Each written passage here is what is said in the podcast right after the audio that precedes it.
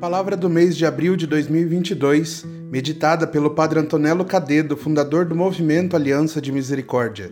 Tema do mês: Caim e Abel, a destruição da fraternidade. O Senhor olhou para Abel e sua oferta, mas não deu atenção a Caim com sua oferta. Caim ficou muito irritado e com o rosto abatido. Gênesis capítulo 3, versículos 4 e 5.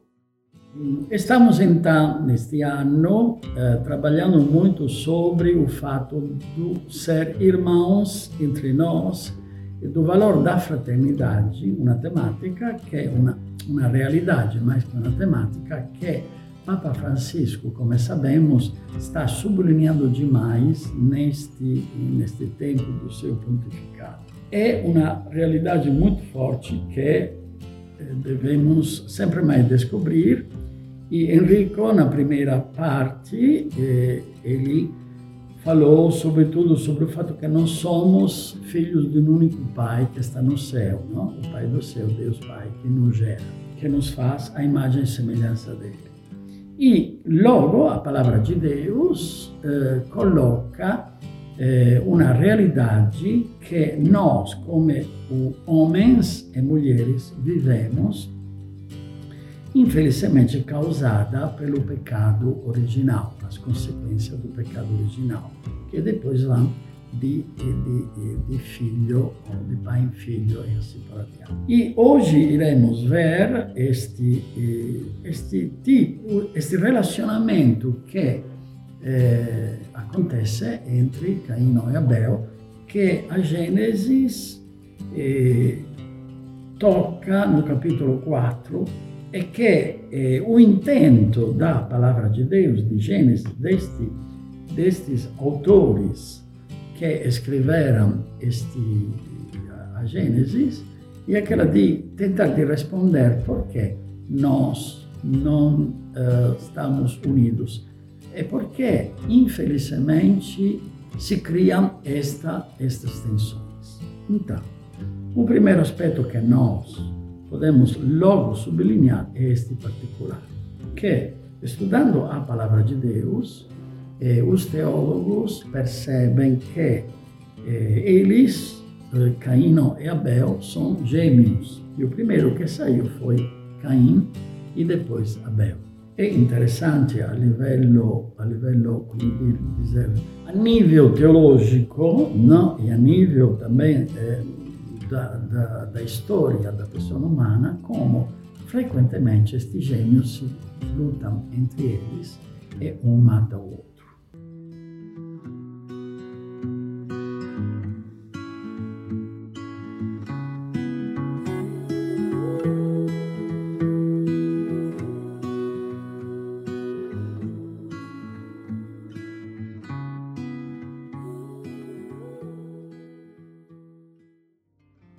Nós logo ouvimos este particular que Caim oferece, eh, ele pastor oferece aquilo que é o cultivo da terra dele e Abel, vez, oferece os primeiros cordeirinhos e a gordura das ovelhas. E Deus aceita eh, a oferenda de Abel em vez de não aceita a oferenda de Caim.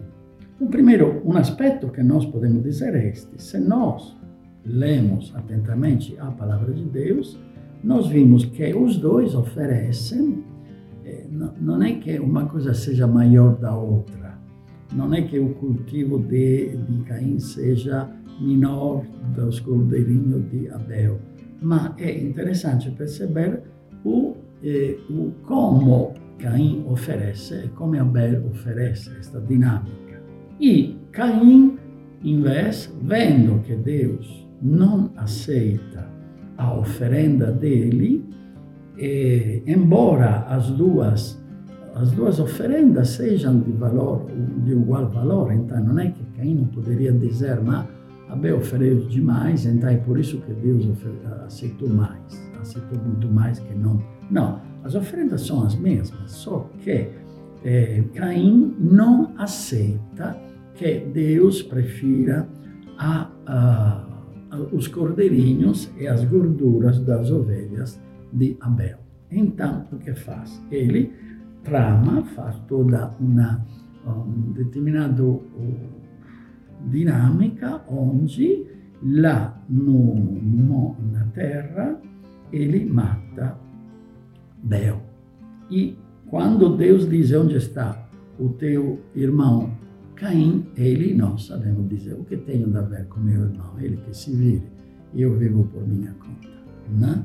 O que então é o problema desta atitude de Caino e de Abel, de Abel e de Caino? E porque Caim, é, infelizmente, mata uh, Abel? E que, no fundo, o, o teólogo é, da Gênesis quer dizer que, infelizmente, é, a humanidade é assim. Né? Sempre tem um particular violento que leva à morte, leva a matar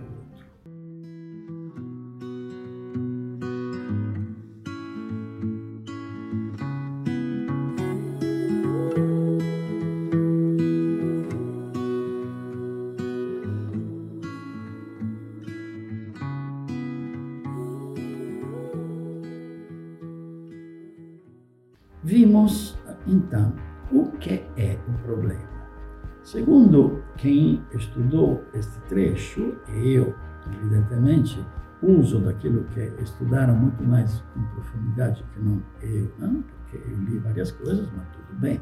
Porém, os teólogos dizem este particular terrível.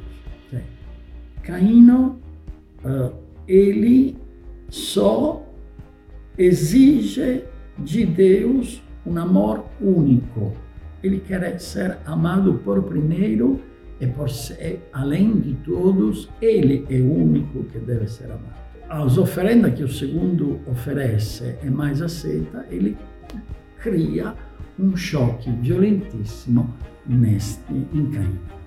O que, repito ainda uma vez, o que quer dizer o, o teólogos? Os teólogos querem dizer isso, que no fundo, no fundo, cada um de nós quer ser o único que é amado. E que se por acaso eu percebo dentro da fraternidade, dentro do grupo de, de oração, dentro do grupo da Aliança de Misericórdia, dentro da família, que o segundo gênito, o segundo que vem depois de mim, é amado igualmente, no mesmo modo, de mim eu não aceito este particular. Eu devo matar o outro porque o único que deve ser amado sou eu, integralmente, somente eu. Este se chama, infelizmente, aquilo que nós percebemos na sociedade que se chama inveja. Inveja. Não? E todos aqueles que querem romper o meu relacionamento com meu pai e minha mãe, ou neste caso contra Deus, eu devo eliminá-lo, eliminá-lo. Imagina este que causa, que consequência tem numa fraternidade.